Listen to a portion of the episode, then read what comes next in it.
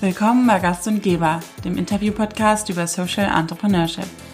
Mein Name ist Isabel und in diesem Podcast möchte ich gerne Gründer, Startups und Unternehmen beleuchten, die im sozialen und nachhaltigen Bereich angesiedelt sind. Wer steckt dahinter?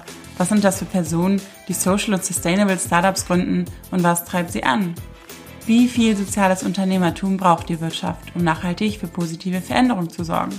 Aber auch Fragen wie, was ist die Rolle der Politik dabei? Hat die Politik eine Pflicht, Social Startups zu unterstützen? Und falls ja, kommt sie dieser Pflicht auch nach? All das möchte ich in diesem Podcast gern herausfinden und lade dazu spannende Persönlichkeiten ein, die von sich selbst, ihren Erfahrungen und ihrer Motivation erzählen, sodass wir gemeinsam mehr über Social Startups lernen können. Man stelle sich einen warmen Sommerabend vor, an dem man mit Freunden im Biergarten sitzt und mit einem kühlen Bier beherzt anstoßt. Zum Wohle, sagt man. Sprich, lass es dir schmecken. Eigentlich heißt zum Wohle, aber doch richtig übersetzt eher, lass es dir gut gehen. Was im Biergarten freundschaftlich dahergesagt wird, schreibt sich das Unternehmen Quartiermeister ernst gemeint auf die Fahne. Und damit sind wir auch schon beim heutigen Gast angelangt. Peter Eckert, Geschäftsführer von Quartiermeister. Auf dieses Interview habe ich mich besonders gefreut, denn Quartiermeister macht nicht nur gutes Bier, sondern setzt sich damit auch für Nachbarschaftshilfe ein und macht sich dabei stark gegen Sexismus in der Bierwerbung. Wie das geht, erfahrt ihr gleich selbst. Um einen kleinen Einblick über die nachbarschaftlichen Projekte zu geben, hier mal zwei Beispiele. Das eine ist der Verein Wolfsträne. Dieser Verein begleitet Kinder und Jugendliche im Alter von 0 bis 21 Jahren in Leipzig und Umgebung, die einen oder beide Elternteile oder vielleicht auch Geschwister verloren haben. Sie begleiten ein Stück auf ihrem persönlichen Trauerweg. Ein weiteres Projekt ist das Projekt Weihnachten auf der Straße. Dieses Projekt möchte obdachlosen Menschen in München in der Weihnachtszeit mit einem Geschenk eine Freude machen. Ihr seht, die Projekte sind also total vielfältig. Quartiermeister hat den Slogan zum Wohle aller. Deshalb, weil es nicht nur den Konsumenten gut schmecken soll, sondern auch zum Wohlergehen der Nachbarschaft beitragen soll. Wir sprechen über die Entstehung des Unternehmens, über die Haltung in Bezug auf die Rolle der Politik bei der Unterstützung von Sozialunternehmen, die Auswirkungen eines Bierunternehmens in Zeiten von Corona und der eigenen Motivation, die Peter immer wieder antreibt. Außerdem erzählt er, wieso man als Gründer auch nur 36 Stunden in der Woche arbeiten kann. Ich fand es total spannend, Peter zuzuhören und hoffe, ihr seht es genauso. Sound up!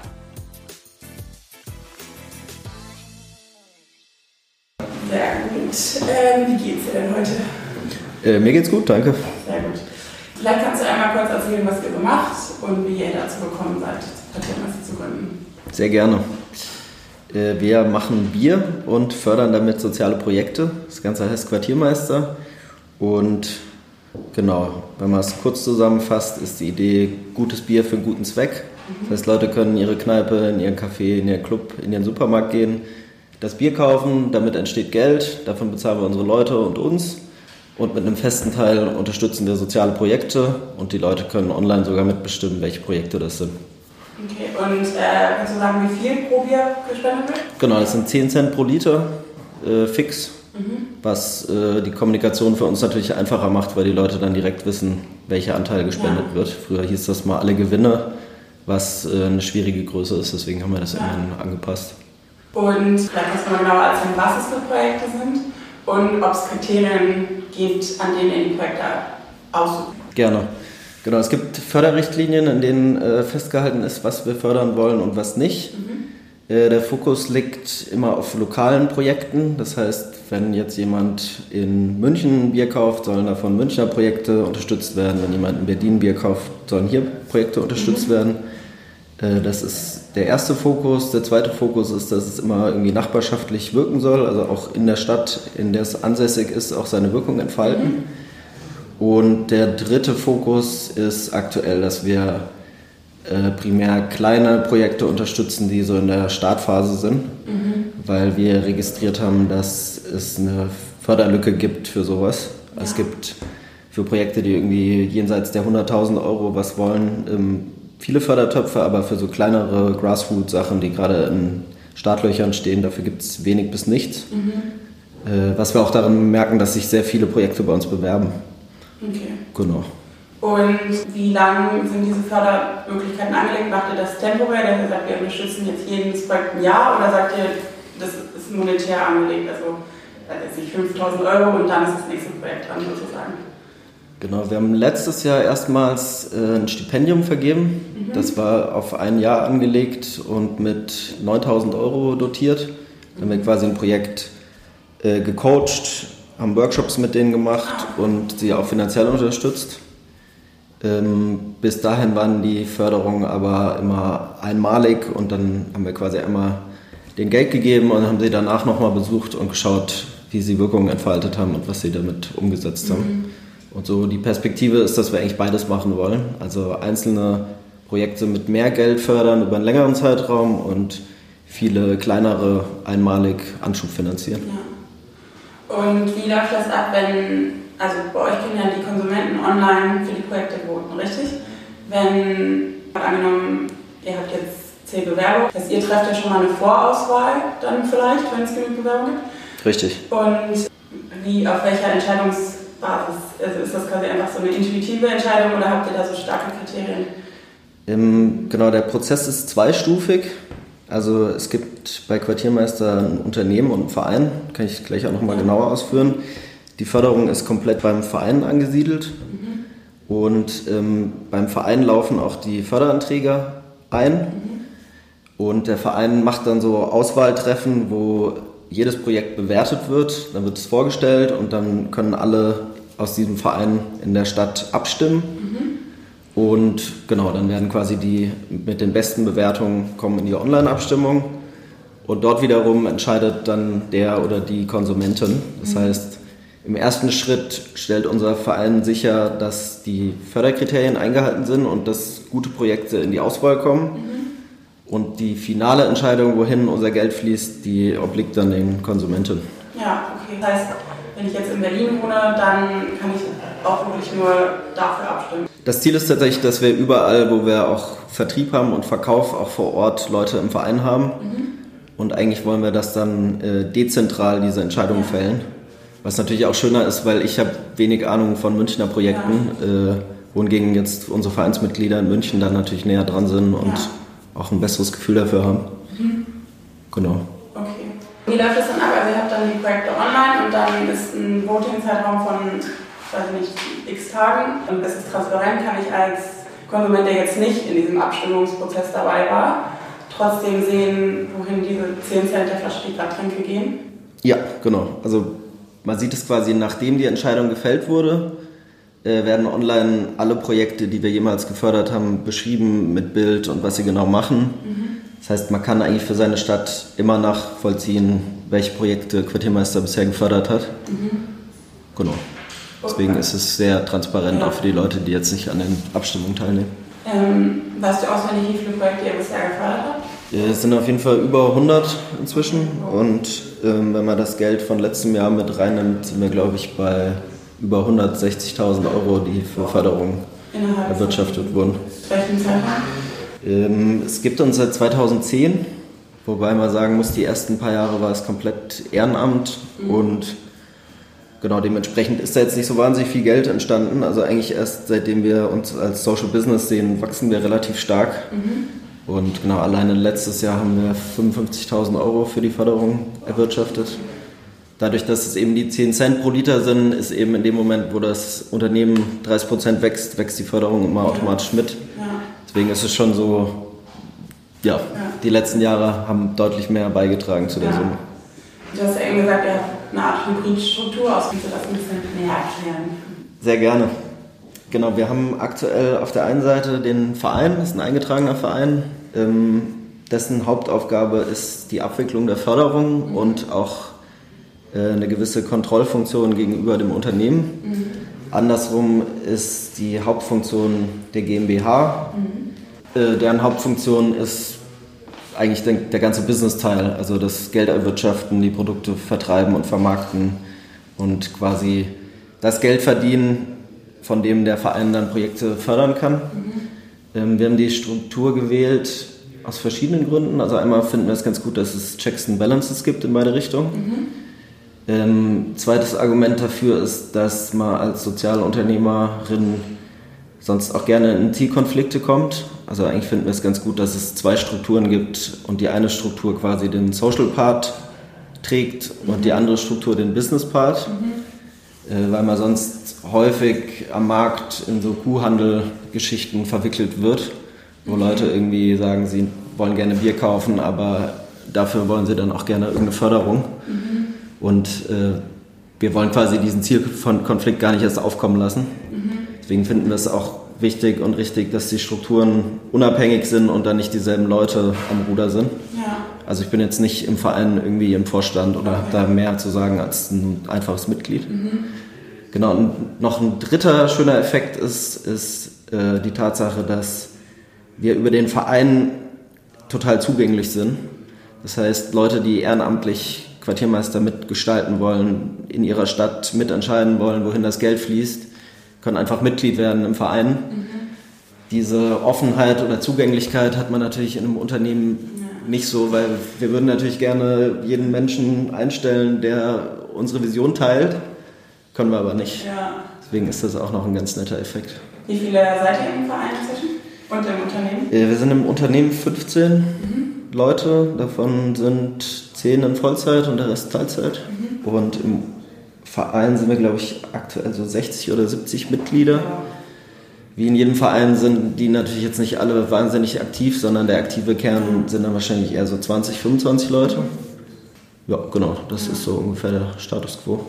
Habt ihr, ihr seid ja auf der Internetseite super transparent. Ich habe vor ein paar Tagen mit Sony Drinks gesprochen, die mir erzählt hat, dass es manchmal auch insofern problematisch ist, wenn man sehr viele Informationen gibt, dann werden die teilweise auch noch mehr in Frage gestellt. Also was eigentlich ein bisschen paradox ist. Jemand, der was Gutes macht, muss sich dann irgendwie noch mehr dafür rechtfertigen. Erlebt ihr das auch? Genau, ich würde das unterstreichen, dass es eine Tendenz gibt äh, bei Leuten, die es quasi richtig und gut machen wollen, ob es jetzt transparent ist oder generell ein soziales Geschäftsmodell, dass die Leute da noch kritischer drauf gucken. Mhm. Äh, ich sehe das aber eigentlich als Ansporn. Ähm. Genau, also das heißt für uns einfach, wenn wir kritische Rückfragen bekommen, ich bin da tatsächlich dankbar für, weil unser Anspruch ist ja tatsächlich auch Quartiermeister immer weiter zu entwickeln und besser zu werden. Ja. Und also für mich ist Transparenz absolutes äh, Herzthema. Also mhm. ohne Transparenz geht es meines Erachtens nicht, mhm. weil Sozialunternehmen oder Social Business ist nicht geschützt in Deutschland. Das heißt, jeder kann sich Sozialunternehmen nennen. Mhm Deswegen finde ich es extrem wichtig, dass man transparent macht, warum man diesen Anspruch hat und dem auch ja. gerecht wird. Ähm, deswegen machen wir das schon auch für unsere Konsumentinnen, aber auch für uns und einfach um die Glaubwürdigkeit in der Öffentlichkeit zu haben, dass wir auch mhm. wirklich ein soziales Unternehmen ja. sind. Genau, und wenn da Kritik kommt, dann nehmen wir die uns schon zu Herzen. Okay. Ihr habt äh, auf, ich lese einmal was vor, auf eurer Website geschrieben, dass ähm, sich Quartiermeister als politische Marke versteht die sich seit Bestehen gesellschaftlich engagiert hat. Und in einem Interview mit dem Online-Magazin Bundes Startups April 2018 ähm, gesagt, dass ähm, wir haben es uns zur Aufgabe gemacht, genau die Menschen zu unterstützen, die sich für den Zusammenhalt in ihrer Nachbarschaft stark machen und in Zeiten von Gentrifizierung und Kommerzialisierung Verantwortung für ihre Umgebung übernehmen. Ist das eure politische Antwort quasi so ein bisschen, dass da auch so eine kleine politische Message dahinter steckt, was ähm, ja, ihr euch da stark macht?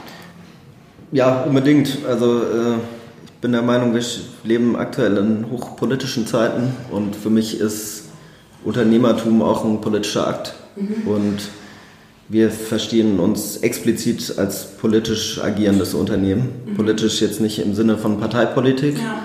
da sind wir neutral und sollten wir auch sein, aber ähm, genau, also wo man hinschaut, ich meine, du hast jetzt als Beispiel, welche Projekte wir fördern. Mhm. Das ist sehr politisch und das ist auch schön, dass wir das tun können, weil das Geld, das wir ausschütten, verdienen wir selbst. Deswegen sind wir uns selbst Rechenschaft mhm. schuldig, aber sonst niemandem anderen. Äh, was dazu führt, dass wir auch super viele Projekte gefördert haben, genau, die jetzt irgendwie mit steigenden Mieten zu tun haben, mit Generationsgerechtigkeit, mit Geflüchteten, äh, genau, also ja. you name it. Und genau, damit wollen wir natürlich auch in der Öffentlichkeit äh, unseren Standpunkt vertreten. Mhm. Das zeigt sich aber auch an anderen Stellen. Also auch ähm, unser Claim zum Wohle aller soll eigentlich Ausspruch dafür sein, ähm, danke, dass wir für eine diverse Gesellschaft einstehen. Wir haben irgendwie auf den Etiketten inzwischen verschiedene Köpfe, jung und alt, männlich, weiblich, POC, weiße Personen, weiße Menschen. Ähm, das ist für uns auch unser Anspruch, den wir in der Öffentlichkeit darstellen wollen, oder auch, äh, dass es inzwischen Quartiermeister Sternchen in heißt, ist für mich auch ein politischer ja. äh, Standpunkt, den wir in der Öffentlichkeit vertreten. Und das macht eben auch Spaß. Also das ist für mich halt auch Unternehmertum, ist mhm. auf der einen Seite natürlich auch wie in der alten Wirtschaft Zahlen und wie läuft das Geschäft und mhm. kann man Leute einstellen und kann man mehr fördern und klar, das gehört dazu. Aber man hat natürlich auch eine super Plattform, um politisch äh, seine Meinung ja. kundzutun und für was einzustehen und vielleicht auch Leute zum Nachdenken zu bekommen. Mhm. Also als wir die äh, Quartiermeister in Kampagne gefahren haben, äh, haben wir schon auch teilweise kritisches Feedback bekommen, was ja. das jetzt soll und warum wir nicht einfach Bier machen. Ach krass, okay. Und dann dachte ich ja genau, aber genau, warum macht ihr nicht einfach nur Bier? Ja. Weil wir keinen Bock haben, nur Bier zu ja. machen. Also das ist unser Anspruch. Wenn es nur um Bier ginge, dann wäre weder ich noch die Leute in unserem Team motiviert. Ja. Deswegen, genau, wir sind auf jeden Fall ein politisches Unternehmen und äh, machen das ganz bewusst. Mhm. Und teilweise kann das vielleicht sogar dazu führen, dass man Kundinnen verliert, aber genau, ja. für uns ist irgendwie Integrität und Werte noch wichtiger als jetzt irgendwie Absatz und Umsatz. Ja. Kannst du sagen, von wem sozusagen was so dieser Gegenwind kam? Ist es so dieses typische alter weißer Mann-Klischee, der da so ein bisschen geht? Ähm, mir gleich genug auf der Bierflasche. Ja, also ich meine, es ist ja interessant, ähm, wenn man so Sachen macht, wer sich da irgendwie auf den Schlips getreten fühlt und wen man da zum Nachdenken bekommt. Äh, in dem Beispiel war weiß leider nichts über das Alter, aber mich hat tatsächlich jemand auf dem Handy angerufen mit unterdrückter Nummer und okay. äh, hatte so ein Rant, was das alles soll. Und dann dachte ich, okay, das, ob die Person uns jetzt weiterhin kauft ja. oder nicht, wahrscheinlich eher zweiteres.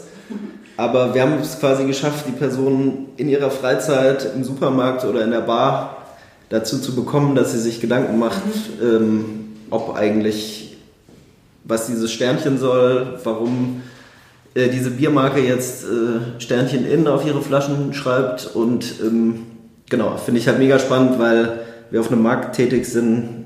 Der deutsche Biermarkt ist jetzt nicht sonderlich äh, avantgarde, was äh, das Thema äh, Gender, mhm. Frauen, Feminismus angeht. Ja. Deswegen habe ich das Gefühl, es ist eigentlich mega spannend, weil wir Leute subtil erreichen, die sich gar nicht damit beschäftigen wollen. Mhm und sich dann auf den Schlips getreten fühlen. In dem Fall waren es wahrscheinlich tendenziell eher weiße Männer. ja. Und ihr sprecht das Thema auf der Website auch mit Femwashing an. Ich kannte ja ehrlich gesagt den Begriff vorher nicht. Ähm, und war deswegen auch überrascht, dass so ein Phänomen offensichtlich existiert. Ähm, inwieweit seid ihr damit konfront oder, ja, konfrontiert gewesen worden oder habt ihr das einfach proaktiv auf die Website geschrieben, dass eben nicht mit also dass jetzt Feminismus kein Werbegeld bei euch ist.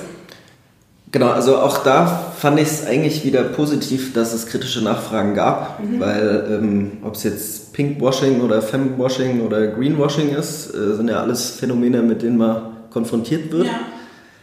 Und wir hatten uns tatsächlich so viele Gedanken gemacht, dass wir dann auch darauf gut antworten konnten, weil es war eben nicht nur, wir drucken jetzt einen weiblichen Kopf aufs Etikett und that's it, sondern wir hatten irgendwie einen Blog, Quartiermeisterinnen. Äh, da gab es Artikel von Pink Stings und also von Leuten, die wirklich sich sehr gut auskennen und ähm, also es war wirklich eine Kampagne mit Inhalt dahinter. Mhm. Das kriegt man jetzt nicht auf ein Etikett, aber die Leute, die sich wirklich mehr interessiert haben, konnten auch wirklich viele Inhalte finden dahinter mhm. zu Sexismus in der Gesellschaft, in der Bierbranche speziell.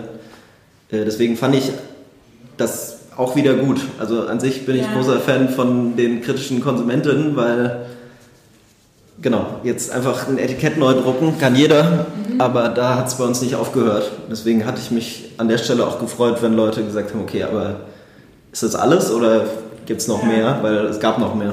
Okay, ja. Aber gleichzeitig bekommt ihr wahrscheinlich auch sehr, sehr viele positive Rückmeldungen für solche Aktionen, oder? Genau, also ich würde sagen, in den Kreisen, in denen wir wahrscheinlich aktuell primär bekannt sind und getrunken werden, wurde es positiv aufgenommen. Ich bin weiterhin der Meinung, dass es jetzt nicht wirklich dazu beigetragen hat, dass wir mehr Bier verkaufen. Also okay. der Vorwurf kam auch, ich glaube aber, also die Kampagne war sehr groß angelegt. Äh, vor vier Jahren okay. oder drei, vor drei Jahren. Mhm. Ähm, genau, also mit den Ressourcen, die wir da reingesteckt haben, hätte man auch irgendeine Werbekampagne machen können, die okay. explizit Verkauf fördert. Mhm.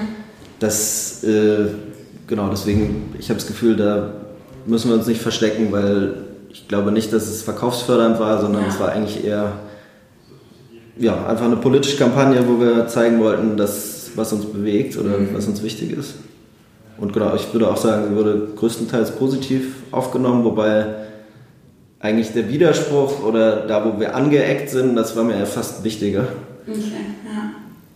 Weil man da vielleicht ein paar Leute angesprochen hat, die dann nachdenklich werden, weil äh, ja, weiß ich nicht, wenn jetzt Leute eh schon das Missy Magazine abonniert haben, dann sind sie mhm. wahrscheinlich so weit im Thema. Die finden das gut, aber die sind in dem Thema eh drin. Deswegen hatte ich das Gefühl, der größte Beitrag, den wir leisten können, ist Leute zu erreichen, die sich mit dem Thema nicht beschäftigen ja. und die erstmal irgendwie irritiert sind, sich angegriffen fühlen, vielleicht auch verwundert sind. Genau. Mhm. Ähm, jetzt ist es ja so, dadurch, dass ihr mit jeder verkauften Flasche ja eben was spendet, ähm, könnte man ja sagen, äh, wenn man ja, dass einfach Leute quasi zum Alkoholkonsum hingezogen werden, um was Gutes zu tun, wenn man es jetzt mal überspitzt ausdrückt. Ähm, habt ihr darüber mal nachgedacht oder ist es auch so ein bisschen, dass ihr sagt, die Leute trinken sowieso Bier und wenn sie sowieso Bier trinken, dann können sie auch was Gutes machen? Genau, zweiteres. Also ähm, wir versuchen tatsächlich von Beginn an nicht explizit, also wir machen eigentlich keine Printwerbung oder klassische Werbung mhm. und die Werbung oder das Marketing, das wir mit äh, schmalem Budget machen, zielt eigentlich darauf ab, Leuten zu zeigen, es gibt Alternativen. Das heißt, wir wollen nicht Leute dazu motivieren, dass sie jetzt anfangen, Alkohol zu trinken, sondern die Leute, die ohnehin Bier trinken, und das ist in Deutschland natürlich ein nicht geringer Anteil der Bevölkerung, denen wollen wir einfach zeigen, okay, wenn ihr Bier mögt und trinkt, dann gibt es Alternativen, die sozial und ökologisch vielleicht besser sind als das, was ihr bisher tut und nicht viel mehr kosten. Mhm. Deswegen genau, es geht für uns eher darum, Alternative zu sein, als Leute zum äh, Bier zu ja. bringen. Und ich persönlich fühle mich damit auch wohl, weil es ist legal, es wird besteuert ja. und wenn Leute Bier trinken, bin ich der Meinung, sind sie bei uns am besten aufgehoben. Ja. Ihr habt äh, eine Crowdfunding-Kampagne gestartet vor zwei Jahren und 30.000 Euro erzielt, mit dem ihr eine alkoholfreie Variante entwickelt habt und damit auch expandiert seid Richtung Ost- und Süddeutschland, richtig? Ähm, wie geht ihr dabei vor? Also war das äh, auch gerade, weil ihr euer Bier, da kannst du vielleicht auch noch was zu erzählen, soweit ich weiß, auch anpasst. Also in München gibt es, glaube ich, anderes Bier als hier. Woher kam dann die Entscheidung, dass ihr zum Beispiel dann eben auch nach Süddeutschland geht und nicht jetzt äh, nach Köln, wo es sehr gutes Kölsch gibt. ja. Also vielleicht noch zwei Sätze zum Alkoholfreien, weil du das ja. jetzt auch in der Frage ja. hattest, und dann zu Expansion. Mhm. Ähm, genau, das Crowdfunding hat auf beides abgezielt, Expansion und äh, Entwicklung des Alkoholfreien. Und es passt eigentlich auch gut zur vorherigen Frage. Also das Alkoholfreie war für uns tatsächlich mit das wichtigste Produkt, das wir bisher rausgebracht haben, ja. weil das erste Produkt ist, das keinen Alkohol enthält und quasi auch ermöglicht, dass Leute Quartiermeister trinken, damit soziale Projekte unterstützen, ohne Alkohol zu trinken, mhm. weil uns natürlich durchaus bewusst ist, dass äh, Alkohol gesellschaftlich auch wirklich schlechte Externalitäten erzeugt. Mhm. Äh, deswegen ist bei uns eben auch das Social Business und das soziale Konzept das, was eigentlich alles überschattet oder was im Vordergrund steht. Mhm. Genau, deswegen war das für uns äh, mega wichtig, auch äh, eine Alternative zu haben, die mhm. alkoholfrei ist. Genau, bei der Expansion ist es de facto so, dass wir ähm, sehr auf Regionalität achten und versuchen, das Bier immer in der Region herzustellen. Mhm. Aktuell haben wir eine Brauerei im Osten und eine im Süden, mhm. die dann auch jeweils die anliegenden Bundesländer versorgen. Hintergrund davon ist, dass wir möchten, dass es nicht einmal durch ganz Deutschland gefahren wird mit dem LKW, was ja eigentlich der normale Weg ist, weil das ökologisch katastrophal ist. Ökonomisch kostet es auch einfach Geld, also mhm. ist jetzt auch nicht ja. gut für ein Unternehmen, wobei die meisten das vernachlässigen. Und das dritte Argument äh, für eine regionale Wertschöpfung ist, nebst der Überzeugung eben auch, dass inzwischen die Konsumentinnen das schätzen. Mhm. Und früher war Bier mal ein sehr regionales Produkt, dann wurde der Markt immer konzentrierter auf einige wenige Player. Und jetzt gibt es aber eigentlich einen ganz schönen neuen Trend im Konsum, dass Leute nebst Bio auch auf Regionalität achten. Deswegen glauben wir auch, dass das ein Thema ist, das größer wird und was Leute auch wertschätzen. Also jetzt unsere Konsumentinnen in München freuen sich wahrscheinlich, wenn es bayerisches Bier ist und das nicht aus Sachsen kommt. Und ja. Jetzt auf dich bezogen, die Menschen in Köln wollen wahrscheinlich auch lieber Bier, das in der Region gebraut wird, als Bier aus Sachsen oder aus Bayern. Ja. Deswegen versuchen wir dem gerecht zu werden. Ist aber auch so, dass, also wir haben jetzt noch eine dritte Brauerei, mit der wir entweder noch im Laufe diesen oder im Laufe nächsten Jahres starten wollen mhm. für die Region Nord und West. Mhm. Ist aber auch eine Herausforderung unternehmerisch. Also der normale Weg ist, man hat eine Produktionsstätte und macht dann national, ist einfacher und schneller. Ja. Äh, wir machen es aus Überzeugung regionaler, aber eben auch in einem Umfang, den man managen kann. Mhm. Also wir sind nicht mehr ähm, auf dem Trip, dass wir denken, wir brauchen für jedes Bundesland oder jede Stadt ja. eine Brauerei, weil das wird das nicht, nicht umsetzbar gemacht. Das ist zu krass.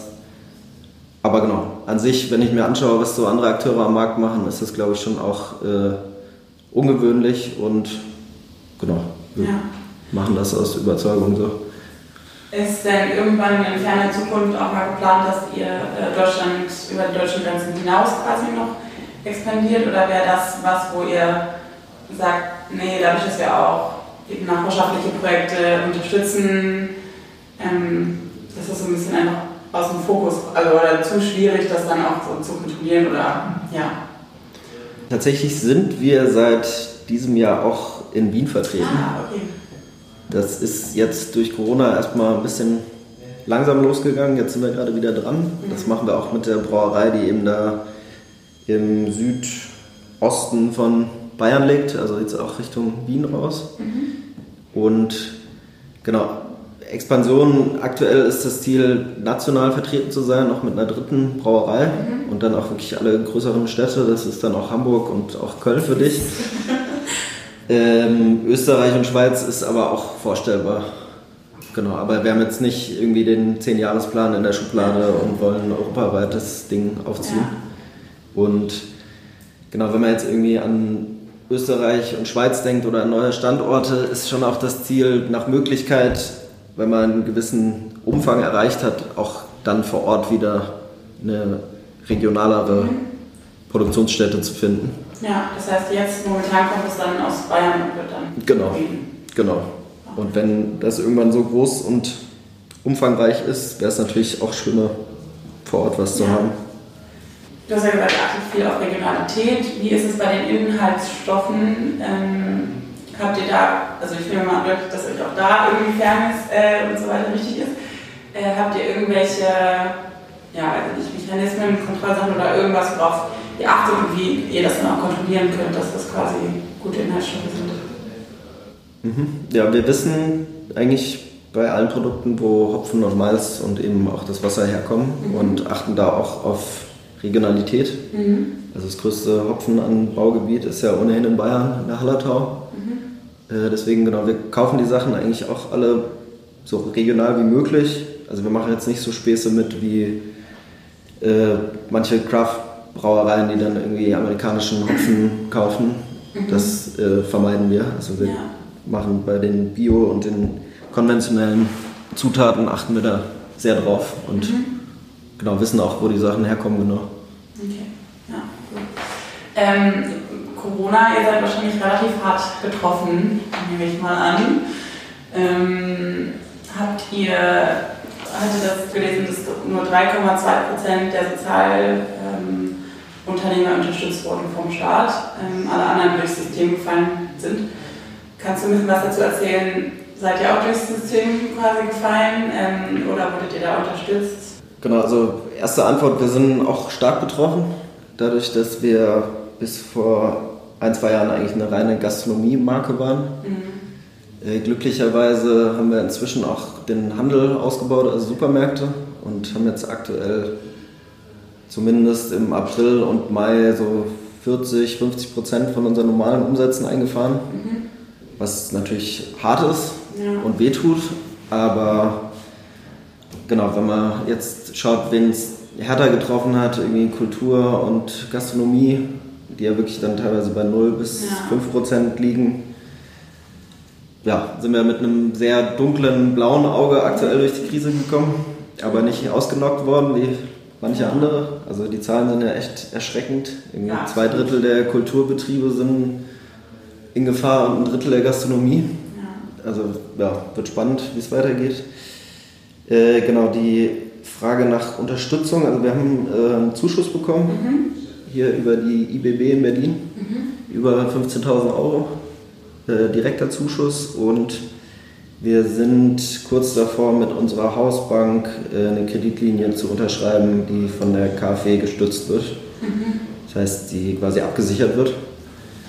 Insofern gehören wir zu den aktuell noch sehr wenigen Sozialunternehmen, die wahrscheinlich Unterstützung erhalten. Mhm. Wir sind aber natürlich rein formell auch als GmbH und ähm, profitables Unternehmen mhm. in einer sehr komfortablen Lage. Und genau, ich habe das Gefühl, wir stehen kurz davor, dass wir das erhalten, dann sind wir auch abgesichert. Also ich mache mir aktuell keine Sorge, dass Quartiermeister existenzbedroht ist. Mhm. Es tut weh, ohne Frage, ja. aber es, wir kommen durch. Nichtsdestotrotz gucke ich natürlich, wie es unsere Branche trifft und unsere Bubble. Und mhm. Da bin ich schon erschrocken bis enttäuscht, mhm. dass ähm, ja, die generelle Mittelvergabe jetzt auch in Krisenzeiten ja, vielleicht nicht so verteilt würde, wie ich mir das wünschen würde. Ähm, weswegen ich auch extrem glücklich bin, dass es eben Cent gibt als Verband des Social Entrepreneurships in Deutschland und dass die trommeln und in die Öffentlichkeit gehen und den Parteien Druck machen, damit äh, wir auch wahrgenommen werden. Und mhm.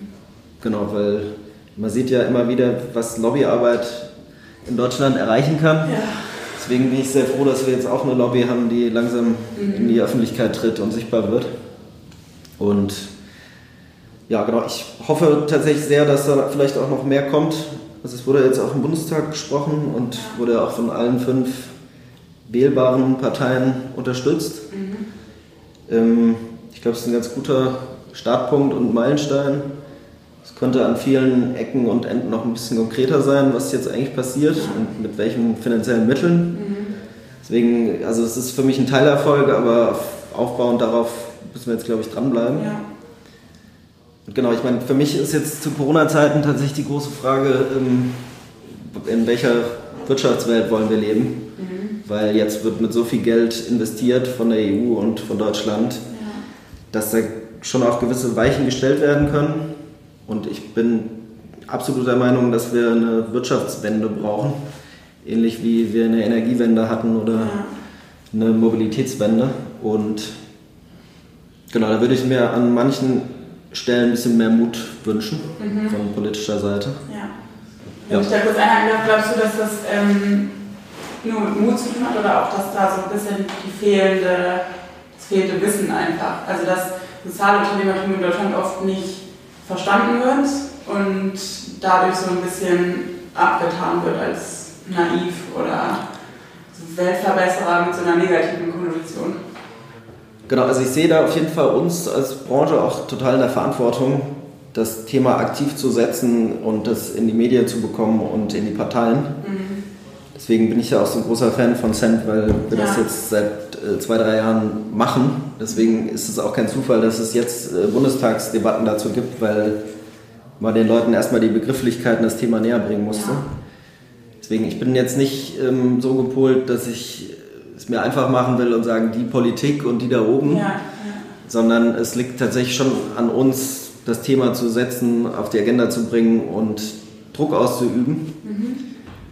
Und genau, wie gesagt, also ich sehe Teilerfolge und glaube, wir müssen jetzt alle kollektiv dranbleiben, mhm. weil ähm, es ist ja schon mal gut, dass die fünf wählbaren Parteien alle sich dazu geäußert haben, dass alle das supporten. Mhm. Und ähm, genau, jetzt können wir uns aber nicht auf diesem Teilerfolg ausruhen, sondern müssen jetzt erst recht dranbleiben.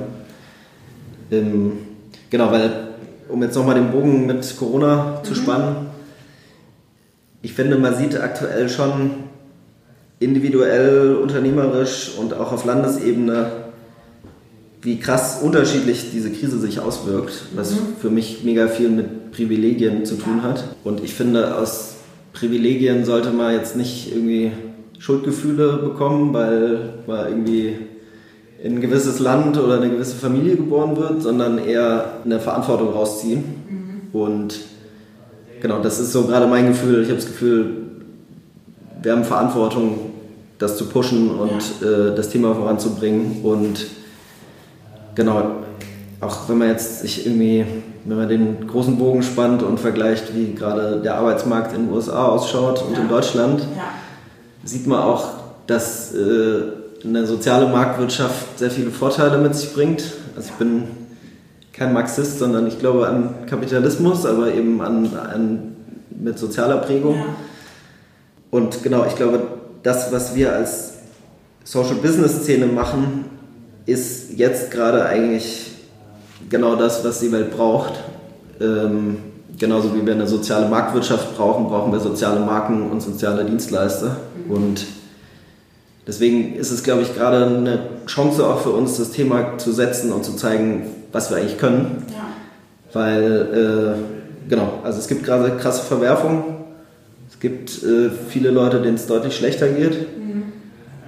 Und ich habe das Gefühl, genau, wir brauchen jetzt soziale Marktwirtschaft und soziale Marken und Social Business mehr denn je.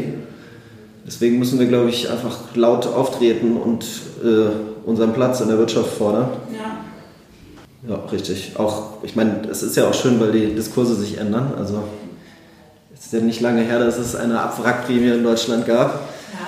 Das wurde jetzt ja eigentlich gesamtgesellschaftlich fast komplett ähm, verneint.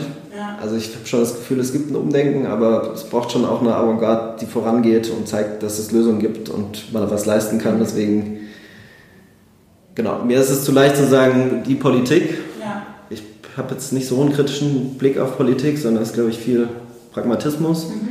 Deswegen müssen wir als Szene aktiv sein und Druck ausüben und zeigen, was wir können. Und dann glaube ich schon auch, dass wir noch mehr erreichen können. Ja. Und auch eine Rolle spielen bei einer Wende der Wirtschaft. Ja. Mhm. Ähm, ein Thema im Bundestag war ja auch die Investition und Förderung von Startups, ähm, Social Startups. Ähm, ihr lehnt es, glaube ich, ab. Ihr habt ja keine Investoren drin und ich meine, dass ihr auf der Website auch schreibt, dass ihr das auch bewusst nicht wollt. Warum? Ja, gute Frage. Ist auf jeden Fall sehr ungewöhnlich an der Stelle. Also eigentlich ist ja häufiger klassischer Startup-Weg, äh, man hat schon den Exit-Plan in der Tasche, bevor es das Unternehmen gibt. Dann macht man seine zwei bis fünf Finanzierungsrunden und dann verkauft man das Ding und äh, ist gut. Bei uns war tatsächlich schon zu Gründungszeiten klar, dass wir nicht Unternehmerinnen werden wollen, um irgendwann zu verkaufen und reich zu sein, sondern eigentlich war immer die Idee, es arbeiten einige wenige zum Wohle aller. Mhm. Also dieses Gemeinwohl ist bei uns total tief verankert mhm. und nicht wie bei großen Konzernen, es arbeiten sehr viele dafür, dass am Ende einige wenige sehr reich werden. Mhm. Und Investoren, klassische Investoren, es gibt auch Social Business Angel, ist nochmal ein Thema für sich, aber bei klassischen Investoren ist ja eigentlich der Deal, du gibst mir Geld, ich gebe dir Anteile und die kannst du irgendwann veräußern. Ja. Und mit den Anteilen gibt man ja auch klassischerweise Mitsprache raus. Mhm. Und uns ist tatsächlich die Unabhängigkeit total wichtig, weil wir nur darüber sicherstellen können, dass wir unseren Prinzipien und Werten treu bleiben. Mhm. Weswegen wir genau keine Anteile und Mitsprache rausgeben wollen. Nun gibt es natürlich inzwischen auch zunehmend soziale Investoren und mhm. Leute, die auch in Impact investieren wollen. Da würde ich sagen, dass wir uns denen nicht generell verschließen. Mhm.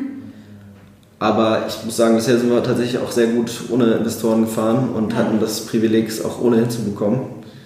Und ja, ich kenne diverse Gründerinnen, die äh, tagtäglich bereuen, dass sie gewisse Leute an Bord geholt haben. Deswegen, ich fühle mich mit dieser Unabhängigkeit sehr wohl. Und genau, ist jetzt nochmal ein anderes Thema, aber an sich wollen wir auch sicherstellen, dass Quartiermeister auch in Zukunft nie veräußerbar sein wird. Mhm. Das ist auch ein Thema, an dem wir gerade dran sind, weil... So ein bisschen wie, wie bei Einhorn quasi? Genau, also ja. geht auch ähm, um die Purpose Stiftung, mit der Einhorn das auch gemacht hat. Mhm. Wir beschreiten gerade einen eigenen Weg, wollen äh, eine Quartiermeister Stiftung gründen, mhm. also eine Rechtsform einer UG, in die wir dann die Markenrechte legen wollen und mhm. festhalten, dass sie nicht mehr veräußerbar sind, unabhängig von uns als Person. Mhm. Weil wir der Meinung sind, also eigentlich unser größtes Kapital ist, dass die Leute uns glauben, also mhm. Dass wir glaubwürdig und authentisch rüberkommen. Das haben wir uns über sehr viele Jahre hart erarbeitet und die Leute glauben uns meines Erachtens auch, wofür wir einstehen und unsere Werte. Und genau das wollen wir quasi auch absichern, dass es auch in Zukunft so sein wird, weil genau, es gibt natürlich inzwischen auch Beispiele von irgendwelchen Bio-Pionieren, die 20 Jahre toll gewirtschaftet haben. Ihre Kunden waren super happy und ihre Mitarbeiterinnen und dann äh, merkt irgendwann der oder die Gründerin, dass sie nicht mehr wollen oder können. Es gibt keine Nachfolge und dann wird das Ding halt verkauft und dann gehört es plötzlich äh, einem Großkonzern, der sich nicht sonderlich viel aus den Mitarbeitern und äh, den Werten macht, die das Unternehmen bis dahin verkörpert hat. Und genau, das ist für mich halt tatsächlich der Worst Case. Also wenn ich jetzt wüsste, äh, ich habe da jetzt zehn Jahre reingesteckt und stecke nochmal zehn Jahre rein und am Ende äh, kann ein Quartiermeister veräußert werden und gehört dann irgendeinem Großkonzern oder einer Großbrauerei, dann würde ich denken, ich hätte die Zeit auch besser investieren können. Mhm. Deswegen ist es auch nicht nur für die Mitarbeiterinnen und die Kundinnen, sondern auch für mich ein wichtiger Schritt. Ja. Genau, da sind wir gerade dran. Glaubwürdigkeit hast du gerade angesprochen. Ist das auch ein Grund, warum ihr alle drei Monate eure Zahlen inklusive Gehälter veröffentlicht? Also gerade das ist ja super ungewöhnlich. Ja, ist für mich auch ein Teil von Transparenz. Und das kommt ganz gut an. Wir haben tatsächlich auch ähm, intern im Team schon äh, über Gehälter gesprochen und wie die gestaltet werden und scheuen da auch nicht den Diskurs und äh, das Gespräch. Genau, nach außen, wenn wir sagen, wir legen alle Einnahmen und Ausgaben offen, dann ist das natürlich auch ein signifikanter Teil davon. Mhm. Genau, und ich habe damit auch kein Problem darüber zu sprechen, weil wir zahlen Gehälter, die wir uns leisten können. Das ist jetzt nicht wie in der privaten Wirtschaft bei großen Konzernen, aber eigentlich wollen wir dahin kommen, dass alle ordentlich verdienen. Mhm. Und genau, ich gehöre zu der seltenen Gattung, die kein Problem hat, über Geld zu sprechen. Mhm. Ja. Und würde mir teilweise auch wünschen, dass es äh, generell in Deutschland nicht so ein Tabu-Ding ja. ist. Aber muss jeder selbst wissen. Aber es gibt ja die verrücktesten Verträge, in denen Mitarbeiterinnen verboten wird, dass sie mit ihren Kolleginnen darüber sprechen, was sie ja. verdienen etc., was natürlich dann auch wieder äh, einem Gender Bias bei der Bezahlung und sonstigen äh, unschönen. Themen Tür und Tor öffnet. Deswegen genau, ich habe das Gefühl, Transparenz macht Räume auf und ja. ähm, das ist gut. Ja, ich glaube auch, dass, ähm, also ich habe ein Jahr in Schweden gewohnt und da gehen die auch viel transparenter mit Geldern um. Ähm, und ich glaube, dass das auch ein guter Weg ist, um diesen Neid in Anführungsstrichen, der ja oft mit solchen Themen verbunden ist, total entgegenzugehen. Also dass man ja so ein bisschen den ja, Wind aus den Segeln quasi nimmt. Aber, ja. ja. Ähm, kommen wir ein bisschen zu dir. Hast du, ähm, also von deinem Hintergrund her Thematik Bier, hast du, da, hast du irgendeine Ausbildung im Bereich oder hast du, das, hast du dich da komplett selbst reingefuchst? Ich habe leidenschaftlicher Biertrinker einfach. Also ich trinke schon immer gerne Bier, das mhm. kann man schon so sagen. Ähm, ich habe aber gar nichts in die Richtung studiert oder eine Ausbildung gemacht. Also mhm. ich habe Politikwissenschaften studiert und dann Non-Profit Management. Mhm. In Berlin auch? Äh, zweiteres in Berlin, ähm, Politik in Konstanz am Bodensee. Ah, und genau, tatsächlich war bei uns auch im Gründungsmoment der Antrieb, ein Social Business zu gründen. Ich kann auch gleich erklären, warum es dann Bier wurde, mhm. was dafür gesprochen hat. Und im Zyklus unseres unternehmerischen Daseins haben wir dann gemerkt, okay, wir brauchen schon auf jeden Fall richtige Expertise mhm. und haben uns dann tatsächlich auch Leute ins Unternehmen geholt, die äh, Brauereiwesen oder ähnliche Sachen studiert haben und wirklich mhm. alles wissen zu Bier, weil genau, ich kenne mich mit Bier aus inzwischen, ohne Frage, aber ich bin nicht studiert. Und äh, genau, wird das auch das Technologische und jetzt eine Brauerei und die ganzen Anlagen en Detail muss ich nicht verstehen mhm. und das ist glaube ich auch ganz gut so. Ja. Ist auch nicht mein Anspruch. Ja. Und äh, wieso dann gerade Bier? Ähm, ja, da fallen da so drei, vier Argumente ein, warum es Bier wurde. Das erste ist tatsächlich, gab es noch nicht. Mhm. Also natürlich gab es schon unendlich viele Biermarken in Deutschland, das ist jetzt nicht das Problem. Aber es gab keine sozial nachhaltige Biermarke, die mhm. Projekte unterstützt. Ja. Deswegen wir wollten da jetzt nicht in Konkurrenz treten zu anderen sozialen Unternehmen, mhm. weil das eigentlich nicht unser Anspruch ist, sondern eigentlich so unser Anspruch, tagtäglich draußen auf der Straße den Großkonzernen Kunden abzunehmen, mhm. was wir zum Glück auch machen. Äh, das war das erste Argument, also gab es noch nicht. Ja. Dann das zweite Argument, ich habe ja vorhin auch versucht zu erklären, warum Regionalität für uns ein wichtiges Thema ist. Mhm. Nun gibt es glücklicherweise sehr viele kleine und mittelgroße Brauereien in Deutschland, denen es auch allen schon mal besser ging. Das heißt, es gibt regionale Hersteller, mit denen man arbeiten kann. Die sind auch kooperationsbereit, weil sie alle ihre goldenen Zeiten hinter sich liegen haben. Mhm. Und genau, es ist gut für sie und gut für uns. Und man kann es regional herstellen und es ist eigentlich auch als regionales Produkt bekannt. Das heißt, Regionalität ist auch ein gewichtiges Argument. Und das dritte Argument ist tatsächlich es klingt immer so ein bisschen spaßig, äh, ist es auch. Tatsächlich wollten wir auch ein Social Business sein, das irgendwie nicht so ganz in der Streberecke zu verorten ist, sondern auch irgendwie mhm. mit Spaß und Geburtstag feiern ja. und Hochzeit feiern und Party und. Ja, der Cool Kids quasi. ja, vielleicht kann man so sagen. Genau. Also wir wollten auf jeden Fall, dass es Spaß machen kann und nicht wehtut. Also im Sinne von, ich gehe eh in Kneipen und trinke mit Freunden Bier. Es kostet mich nicht mehr als andere Sachen und ich tue noch dabei was Gutes und habe Spaß dabei. Ja. Das fanden wir irgendwie ganz reizvoll, dass es nicht äh, kostet mich mehr Geld und Zeit, sondern eigentlich super niedrigschwellig und halt auch Bock macht. Genau. Ja. Das ist wahrscheinlich das dritte Argument. Ähm, du hast ja eben gesagt, ihr seid am Anfang alle ehrenamtlich gestartet. Ähm, A, zwei Fragen damit verbunden. Ähm, Hattet ihr damals alle noch parallel quasi einen Job und falls ja oder nein, oder wann war der Punkt, wo ich gesagt habe, okay, jetzt machen wir das Vollzeit und nur noch hierbei? Also mein Mitgründer David und ich waren beide noch im Studium. Mhm. Ähm, ganz zu Beginn war Quartiermeister im Verein. Mhm. Da war ich im Vorstand und unser Ideengeber, der dann irgendwann ausgestiegen ist und auch das Gewerbliche an mich übergeben hat, äh, war quasi auf Gewerbeseite. Also es gab damals auch Verein und Gewerbe. Und ähm, der ist dann 2012 aus Berlin weggezogen wegen dem Job. Und dann habe ich das Gewerbe übernommen und David dazugeholt. Und wir haben quasi das Gewerbe aufgebaut parallel zu unserem Masterstudium. Mhm. Und haben im Jahr 2013 gesagt, wir tun jetzt so, als wäre es ein Job, unbezahlt und versuchen so viel reinzuhauen wie möglich. Mhm um dann zum Jahresende zu bewerten, okay, gibt es eine Entwicklung, also sehen wir den Trend, wenn man mehr reinhaut, kommt auch mehr raus und wir können quasi mehr fördern und uns auch bezahlen oder gibt es das nicht? Und mhm. Davon wollten wir abhängig machen, ob es für immer ein Studi-Ehrenamt-Projekt bleibt oder ob es ein Business wird. Ja. Und dann gab es zum Glück diese Entwicklung, die wir uns erhofft hatten. Und dann war tatsächlich genau Ende 2013 mein Masterstudium vorbei und ich war der erste Mensch, der von Quartiermeister ein schmales Gehalt bezogen hat.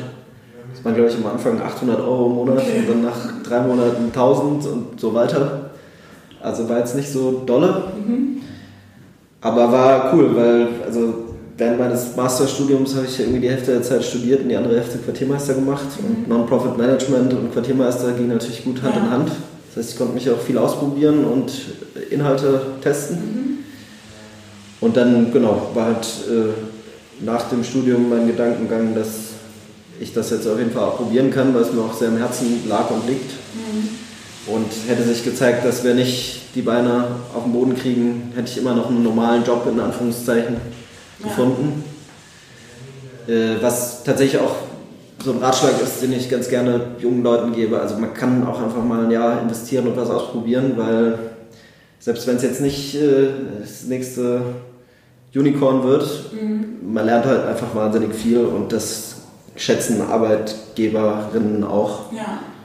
Also die Lernkurve in den ersten ein, zwei Jahren war auf jeden Fall krass. Mhm. Ja, glaube ich. Und gut, genau. Es ist dann glücklicherweise auch wirklich jedes Jahr mehr geworden und wir haben angefangen, Leute fest einzustellen und die stehen jetzt meines Erachtens auch an einem Punkt, wo wir sagen können, wir sind ein sehr kleines, aber stabiles Unternehmen, das auch ja, so eine krasse Wirtschaftskrise wie Corona jetzt überlebt, ja. ohne direkt irgendwie einzubrechen. Ähm, genau, da sind wir auch, glaube ich, alle stolz drauf. Wie, ja, könnte ja auch sein. ähm, wie ist das? Das heißt, du hast ja eigentlich nie als Angestellter gearbeitet, sondern warst ja direkt dein eigener Chef. Wie fühlt sich das so an? Ja, ich habe ein sehr starkes Bedürfnis nach Freiheit, äh, weswegen das mir, glaube ich, auch entgegenkommt. Und ich mhm. ähm, habe auch vorhin eingangs gesagt, dass ich finde, aus Privilegien ergibt sich keine Schuld, sondern Verantwortung. Mhm. Und ich übernehme auch gerne Verantwortung, das macht mir auch Spaß. Mhm. Und Genau, ich bin tatsächlich extrem gerne Unternehmer, weil auch wenn ich mir jetzt anschaue, was Quartiermeister ist, wie unser Team funktioniert, wie wir intern funktionieren, habe ich das Gefühl, dass man einfach sehr krass seine eigenen Werte auch leben kann und auch politisch sein kann. Und ich fühle mich tatsächlich sehr frei als mhm. Unternehmer und habe das Gefühl, ich muss eigentlich keine Dinge tun, die meinen Werten widersprechen. Ja. Und das fühlt sich sehr gut an. Andersrum, während meinem Studium und als Schüler hatte ich auch irgendwie immer so kleine Jobs, auch mal im Getränkemarkt und äh, dies, das. Schon Getränkeluft geschnuppert. Ja, äh, da habe ich schon auch teilweise gemerkt, dass es mir jetzt nicht so leicht fällt, einfach Sachen durchzuführen oder auszuführen, wo ich das Gefühl habe, dass sie sinnlos sind oder mhm. nicht relevant. Ja. Deswegen, bisher bin ich ganz froh, Unternehmer zu sein, auch wenn man jetzt sagen muss, äh, zu Corona-Zeiten war es schon auch, also die große Verantwortung kann natürlich auch zu einer großen Bürde werden. Ja. Oder ist jetzt nicht immer eitel Sonnenschein. Mhm. Aber ich würde es auf jeden Fall wieder tun. Also es ist, spricht, glaube ich, meinem Naturell und ich habe daran viel Freude, Sachen aufzubauen. Ja. Gibt es trotzdem manchmal Momente, wo du gezweifelt hast? Ja, auf jeden Fall. Ich habe auch äh, das Gefühl, dass es äh, nicht unbedingt die schlechtesten Momente sind. Also ich mhm. bin der Meinung, man sollte auch mindestens einmal im Jahr reflektieren, ob man eigentlich gerade einen Job macht, den man mag, ob man in einer Organisation steckt, in der man sein will und ob man das Gefühl hat, man hat einen Wirkungsgrad oder macht das, was man machen will. Deswegen äh, Reflexionen und Zweifel sind meines Erachtens nichts Schlechtes per se. Und genau, es gab verschiedene Punkte, wo ich schon dachte, okay, kann das Ding fliegen oder nicht. Mhm. Jetzt auch die ersten ein, zwei Wochen Corona-Krise waren auch sehr belastend. Weil man natürlich, wenn man lange unternehmerisch tätig ist, sich daran gewöhnt, mit Forecasts zu arbeiten und Sachen zu planen. Und mhm. dann war jetzt unsere erste Wirtschaftskrise, die wir mitgemacht haben, schon eine sehr krasse, mhm. weil ich immer dachte, okay, wer Wirtschaft macht, macht auch Krisen mit. Normal, also ja. gefühlt alle zehn Jahre gibt es ja eine Wirtschaftskrise. Aber eine Wirtschaftskrise, wo das öffentliche Leben komplett von einem Tag auf den anderen eingestellt wird und wirklich gewisse Vertriebskanäle auf Null gehen, hatte jetzt keiner von uns so. Und am Anfang habe ich mich da schon recht ohnmächtig gefühlt und hatte das Gefühl, krass, wir haben jetzt irgendwie über viele Jahre was aufgebaut. Mhm. Wir haben de facto jetzt auch keinen Fehler gemacht unternehmerisch, ja, ja. sondern ähm, es ist einfach ein externer Schock, der uns jetzt alles kosten könnte. Ja. Und die ersten ein, zwei Wochen war ja wirklich auch nicht wirklich absehbar, wie sich es entwickelt, was für Hilfen es gibt. Ähm, wir hatten noch nie Erfahrung mit Kurzarbeit gemacht, deswegen. Seid ihr jetzt momentan Kurzarbeit? Genau. Ja. Genau, also wir haben jetzt gerade ne? das ganze Team, ja. wir haben jetzt zum Juni es erhöht und sind jetzt eigentlich gerade dabei, Quartiermeister wieder hochzufahren. Mhm. Genau, aber also ich hatte auf jeden Fall Zweifel. Ich äh, bin auch der Meinung, dass das nicht unbedingt schlecht ist. Mhm. Oder andersrum gesprochen, so dieses äh, Role Model von dem Silicon Valley Gründer oder der Gründerin, die immer selbstbewusst und immer weiß, was passiert. So, das, meines Erachtens ist, man kann nie wissen, was passiert, weil Wirtschaft hat so viele Unwägbarkeiten. Ja. Und genau, also ich bin der Meinung, Ref Reflexion und Zweifel haben ihre Berechtigung mhm. und ähm, Unternehmerinnen, die mir erzählen, dass sie alles immer im Griff haben, haben meines Erachtens nicht verstanden, wie Unternehmen auch in der Umwelt interagieren, wo sie nicht alles steuern können. Ich glaube, spätestens seit Corona ist es allen auch ja. klarer geworden. das glaube ich auch. Ist das denn auch, also bei dem ganzen Ohnmachtsgedanken, den ich absolut nachvollziehen kann, aber auch ein Stück weit ein kleiner Push, du hast ja eben gesagt, dass ihr 40, 40 50 Prozent ähm, des Umsatzes noch halten könnt, konntet. Ähm, Im Vergleich zu manchen anderen, die auf Null gesickert sind, ist es natürlich, wie du selber gesagt hast, trotzdem ein dickes blaues Auge, aber es ist halt nicht das Aus. Ähm, dass man dann auch so ein bisschen stolz ist, obwohl man gerade total leidet, aber dass man trotzdem wir leiden, aber wir schaffen es und dass es dann nochmal so einen Push und Motivation gibt, so nach dem Motto, jetzt nochmal richtig Vollgas. Ja, voll. Also ähm, was sich jetzt in der Krise schon gezeigt hat, ist die Strategie, die wir gefahren haben, dass wir gesagt haben, okay, wir wollen auch in andere Städte und wir wollen nicht nur in der Gastronomie sein, sondern auch auf Veranstaltungen und im, im Handel und im Onlinehandel und in all diesen verschiedenen Kanälen. Mhm. Das zahlt sich jetzt natürlich krass aus, dass man nicht nur auf ein Pferd gesetzt hat. Ähm, ist ja ein bisschen wie bei der Geldanlage. Nicht die beste Idee, wenn alle Eier in einem Beutel sind. Äh, das zahlt sich aus, wobei für mich tatsächlich die noch größere Lektion ist, dass dieses Vertrauen und die Werte, die wir bei uns im Team haben und im Unternehmen haben, dass sich das in Krisenzeiten halt richtig krass auszahlt. Ich meine, das ist wie in privaten Beziehungen. Wenn alles Bombe läuft, äh, dann läuft alles Bombe, dann hat man auch weniger Ärger. Deswegen finde ich eigentlich so Krisenzeiten, privat wie beruflich, da ist eigentlich am meisten zu holen oder da wird es halt wirklich spannend, was dann passiert. Ja. Und da war ich total happy oder bin auch total happy, wie wir als Team damit umgegangen sind, weil der Umgang untereinander war total fein, es war irgendwie menschlicher Umgang, es hat auch jeder über seine Sorgen und Ängste gesprochen. uns als Geschäftsführung wurde super viel Vertrauen äh, gezeigt und die Leute haben auch gesagt, wir vertrauen euch, wir wissen, dass ihr das Beste für uns wollt und fürs Unternehmen und wir waren super transparent und haben auch wirklich die Sachen ausgesprochen, die uns durch den Kopf gegangen sind und auch gesagt, okay, es gibt auch wirklich schlimme Szenarien, wo es so weit gehen könnte, dass wir euch nicht alle weiter beschäftigen können. Also wir haben jetzt auch nicht ähm, mit der rosa Brille Quatsch erzählt.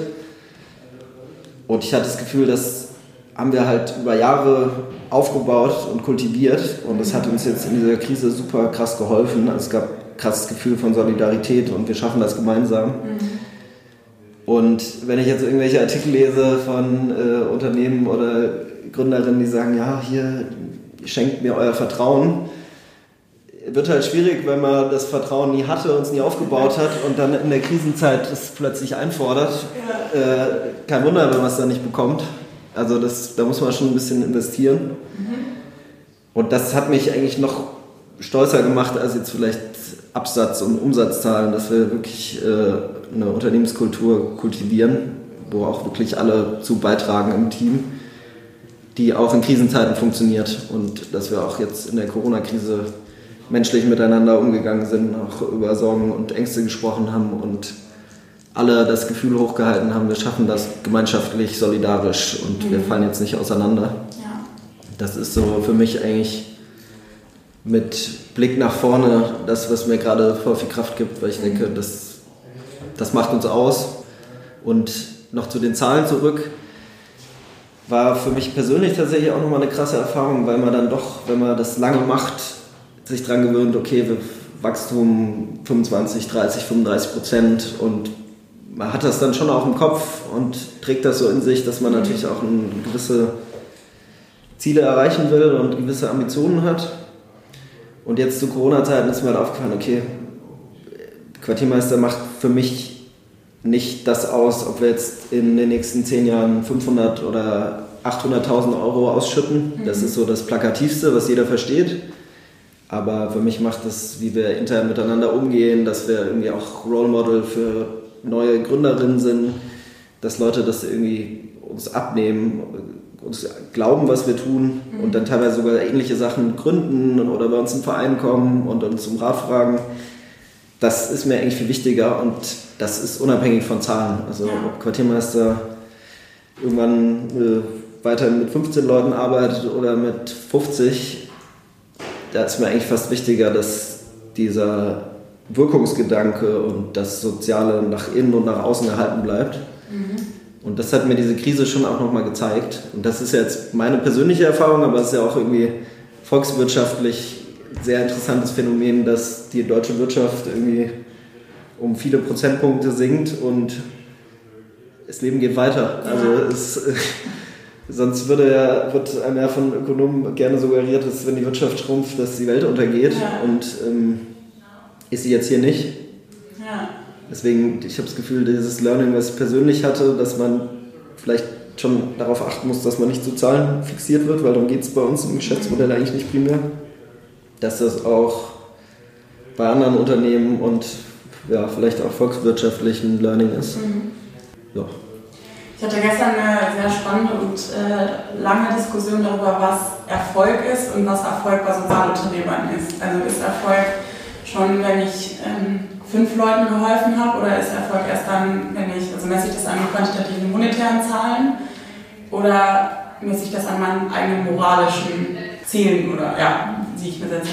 Ähm, so wie du es jetzt gerade erzählt hast, auch mit dem Team, ist für dich der Erfolg vom Quartiermeister für dich was ganz persönlich, ähm, so ein bisschen halb-halb. Einmal der Betrag, den ihr nachbarschaftlich habt, oder wie definierst du für dich Erfolg? Das ist eine spannende Frage. Ist äh, tatsächlich auch meiner persönlichen Entwicklung hat sich da auch ein bisschen was verschoben. Mhm.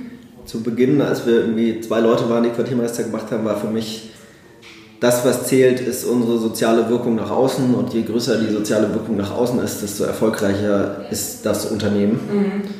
Und mit zunehmender Mitarbeiterinnenzahl ist mir klar geworden, okay, wir haben aber auch nicht nur eine Verantwortung nach außen, sondern auch eine nach innen. Mhm. Und für mich ist das ein gleichwertiges Ziel, ein wirklich korrektes, gutes Unternehmen aufzubauen. Und genau, ich würde das ähnlich gewichten. Mhm. Und ich glaube, das trägt einen auch weiter, wenn man darauf Wert legt.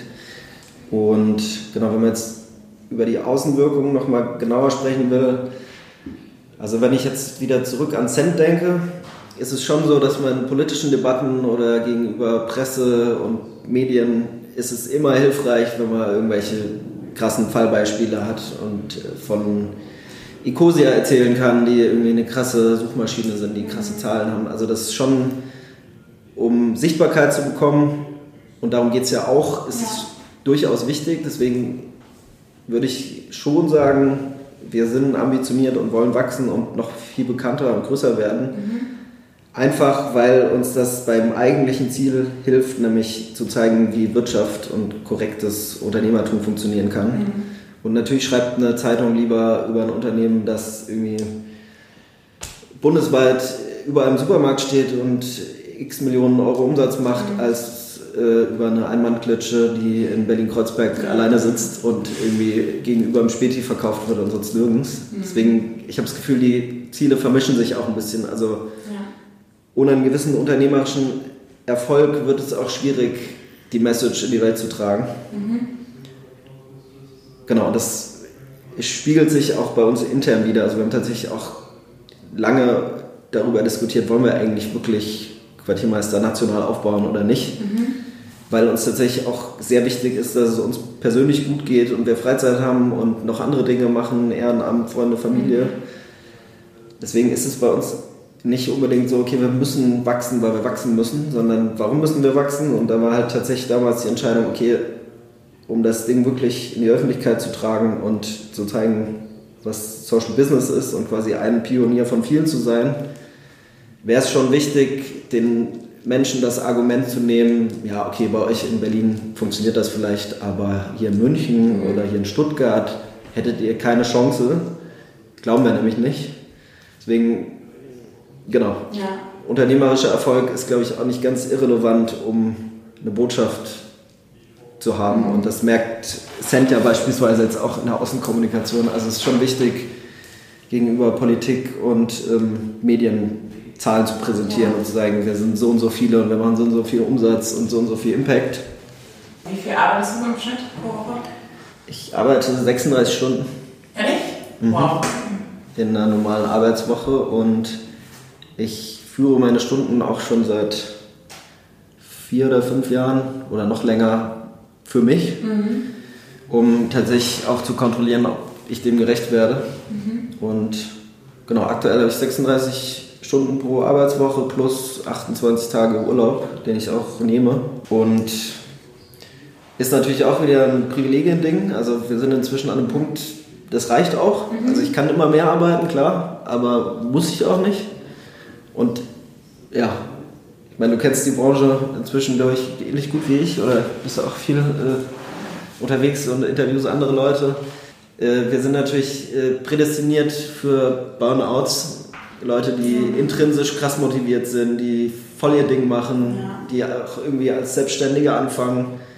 Deswegen, ich habe auch das Gefühl, wenn man keinen Sprint machen will, sondern wirklich ein Unternehmen aufbauen, dann sollte man auch auf sich als Person achten mhm. und seine Geschäftspartner und seine Mitarbeiterin, weil mhm. ähm, man kann mit Sicherheit auch mal ein Jahr 60, 70 Stunden im Schnitt arbeiten, aber ich glaube nicht, dass man das über viele Jahre aufrecht erhält. Und ich bin mir auch nicht sicher, was das mit der Qualität der Arbeit macht. Ja. Und also ich kriege tatsächlich auch die meiste Inspiration, wenn ich dann auch mal wieder oft bin mhm. und mal zwei Wochen nicht ans Handy gehen muss, sondern an den Rechner. Und genau, dann kommt man auch irgendwie in Reflexionsphasen und äh, macht sich Gedanken und hat vielleicht noch mal gute Ideen. Deswegen wenn man an einem Punkt ist, wo man es kann, und ich finde, man sollte es von Anfang an mitdenken, auch wenn es vielleicht nicht von Anfang an umsetzbar ist, sollte man auf jeden Fall auch das Menschliche im Blick haben, äh, gucken, wie es den Leuten im Team geht und gucken, wie es einem selbst geht, weil die Verantwortung, die man trägt, die kann man nur langfristig tragen, wenn man auch der Verantwortung sich selbst gegenüber gerecht wird. Ja. Sonst macht man ein Jahr einen guten Job und dann macht man ein halbes Jahr nichts mehr. Ja. Genau, deswegen, ich bin da sehr dahinter und finde auch so Glorification oder Glorifizierung von Arbeit, wie wir es ja. aus dem Silicon Valley teilweise lernen, sehr toxisch und ungesund. Und ähm, sage das auch gerne in der Öffentlichkeit, dass ich ja. der Meinung bin, es ist nicht geil, 70 Stunden zu arbeiten, sondern es ist viel geiler, 36 Stunden zu arbeiten. Ja, es ist halt so ein bisschen schick geworden in Deutschland, auch wenn man sagt, man arbeitet viel. Also das, ja. Ähm, wolltest du schon immer Sozialunternehmer werden? Nee, es ist mir ein bisschen auf die Füße gefallen. Ich äh, wollte zuerst Journalismus machen, politischen. Also bin schon auch ein politischer Mensch und das war damals das Einzige, was ich mir vorstellen konnte. Deswegen hatte ich auch Politik studiert. Dann wollte ich in die Entwicklungszusammenarbeit gehen. Mhm. Ich dachte, da kann man was Sinnvolles tun auf globaler Ebene. Das war mein zweiter Berufswunsch. Mein dritter war ähm, Sozial- und Bildungsforschung zu machen. Ja, dafür habe ich tatsächlich auch mal einen Statistik-Master angefangen. Mhm. Aber das war dann auch nicht so richtig die Welt, in der ich äh, sein wollte beruflich. Genau, und dann durch den Umzug nach Berlin für meinen Master habe ich unseren Ideengeber Sebastian Jakob kennengelernt. Wo habt ihr euch kennengelernt? Äh, in der Kneipe. Ah ja, das ist ja wirklich Stil echt, ja. Ähm, genau, und ich war dann direkt die zweite Person, die angefangen hat, bei Quartiermeister mitzumachen. Mhm. Das stand dann so in Startlöchern.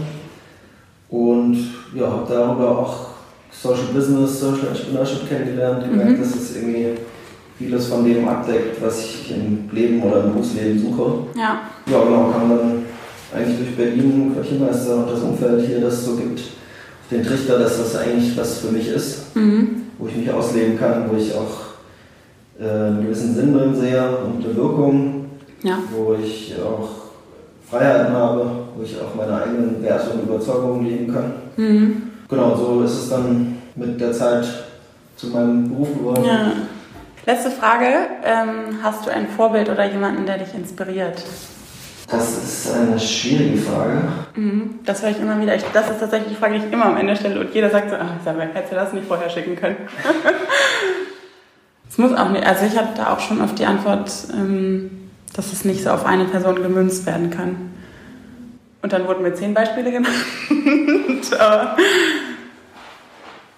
Puh, sehr schwierige Frage. Also vielleicht, ich kann ja mal mit einer Person antworten, die mich gerade sehr inspiriert, weil ich ihr Buch zum zweiten Mal gelesen habe. Mhm. Äh, das ist die Oka Ogete, die Exit Racism geschrieben hat. Mhm.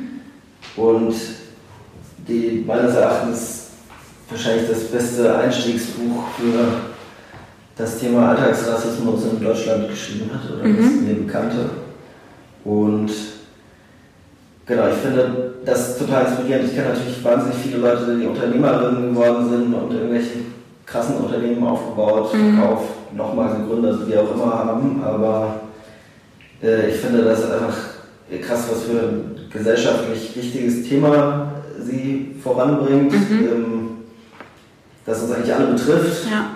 Und genau, wenn ich überlege, was für eine krasse Wirkung das haben kann oder könnte, wenn wir uns alle damit mehr beschäftigen würden mhm. und uns auch selbst reflektieren und auch äh, uns eingestehen würden, dass wir selbst teilweise auch äh, rassistisch denken oder ja. dann würden wir wahrscheinlich äh, alle in einer besseren Gesellschaft leben. Genau, deswegen finde ich das gerade sehr inspirierend und das kommt mir jetzt auch gerade in den Sinn, weil das Thema natürlich gerade auch ja. in Medien ist. Und genau, also was mich ja eigentlich antreibt und motiviert, ist gesellschaftlicher Wandel und äh, Gestaltung. Mhm. Und genau, deswegen finde ich das gerade sehr inspirierend, weil es auch einen krassen Impact haben kann und sollte. Ja. Und jetzt nicht so klassisches Unternehmertum ist, aber es macht es nicht weniger wichtig. Mhm. Genau, das ist vielleicht ein Beispiel. Wenn du noch eins willst, äh, was mir auch sehr gut gefällt, ist jetzt auf Unternehmerseite gibt es äh, Jakob Berndt, der äh, mal Lemonade gegründet hat und jetzt auch die Tomorrow Bank. Ja, richtig cool, finde ich auch. Und bin sehr angetan und überzeugt von dem Unternehmen und auch vom Produkt. Mhm. Und finde es einfach sehr stark, dass äh, eine Gründerpersönlichkeit, nachdem sie schon sehr großes, bekanntes äh, Social Business mal aufgezogen hat, jetzt tatsächlich direkt mit einem zweiten um die Ecke kommt, das ja. wirklich nochmal eine ganz andere Branche ja. ist und meines Erachtens nicht weniger wichtig, sondern wahrscheinlich noch perspektivisch viel mehr Impact haben kann.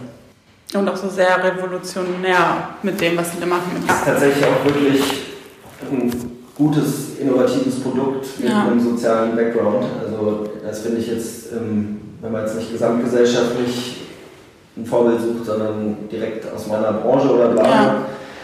muss ich sagen, finde ich das sehr inspirierend äh, zu sehen, dass es Leute gibt, die wirklich einfach nochmal nachlegen in einem anderen Bereich und dem Ganzen nochmal was, noch mal was drauflegen. Ja. Und, äh, Cherry on top. Genau, das äh, gefällt mir sehr gut. Das beobachte ich auch. Ja, ja. sehr gut.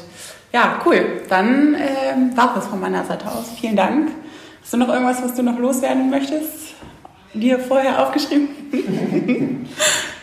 ja, tatsächlich. Okay, dann raus mit der Sprache. Meine Lieblingszahl habe ich noch gar nicht ja. fallen gelassen. Und zwar ist die Zahl 760 äh, Millionen Euro. Mhm. Und das äh, könnte jährlich in Deutschland gefördert werden, wenn jedes Bier, das in Deutschland verkauft wird, Ach, krass. Äh, 10 Cent pro Liter in die Förderung sozialer Projekte stecken würde. Was ich eigentlich sehr inspirierend finde, weil es ist nur der deutsche Biermarkt. Also es ist nur Deutschland und nur Bier. Mhm. Wenn man jetzt über Autos oder Chemiekonzerne naja. und was spricht, versteht man erstmal, was für ein krasses Potenzial Social Business eigentlich hat. Ja. Äh, weil 10 Cent pro Liter ist machbar, wir zeigen das. Ähm, ich glaube, Großbrauereien konnten das auch stemmen. Bei denen fließt das Geld wahrscheinlich eher Marketing. Mhm. Und äh, genau, ich finde das einfach total krass, wenn man überlegt, wie viele andere Branchen es gibt, was für Geldbeträge man ja. hätte und was man alles tun könnte, insbesondere jetzt vor dem Hintergrund von Corona. Mhm. Deswegen ich auch nach äh, zehn Jahren immer noch Feuer und Flamme bin von dem Konzept äh, Social Business. Wie viel ist es jetzt? Wie viel spendet ihr pro Jahr? Ähm, dieses Jahr haben wir ein Budget von 55.000 Euro aus dem letzten Jahr. Okay, ist auch schon eine stattliche Summe. Ist auch eine stattliche Summe, genau. Aber es ist halt, wir werden in einer Wirtschaft leben, in der alle Unternehmen soziale Unternehmen sind, ja. aber jedes weitere, das dazukommt, äh, kann dazu beitragen, dass wir in einer besseren Gesellschaft leben. Und genau, ich habe das Gefühl, wir sind eher am Anfang als am Ende der Entwicklung. Mhm. Und deswegen finde ich es total wichtig und richtig, das selbst zu tun und darüber zu sprechen. Und ich hoffe sehr, dass die Bewegung immer weiter wächst, dass unser Verband stärker wird und genau, wir vielleicht noch mehr an solche Summen kommen in Deutschland. Ja, sehr gut. Perfektes Schlusswort.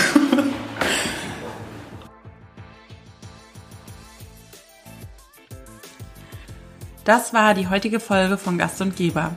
Wenn ihr mögt, dann schickt mir gerne Feedback zu der Folge oder sendet mir Gästevorschläge zu. Schreibt mir dazu gerne einfach eine Mail an isabel.gastundgeber.org. Isabel mit einem L und Gastundgeber ausgeschrieben. In der nächsten Folge spreche ich mit Theresa Browers von Wonderswim, einer nachhaltigen Sports- und Bikini-Marke. Aus recyceltem Material, wie beispielsweise alten Fischernetzen, werden zeitlose Bikini-Designs erstellen und online vertrieben. Der Versand findet natürlich plastikfrei statt. So, ich mache mir jetzt erstmal ein kühles Bier auf bei den heißen Temperaturen.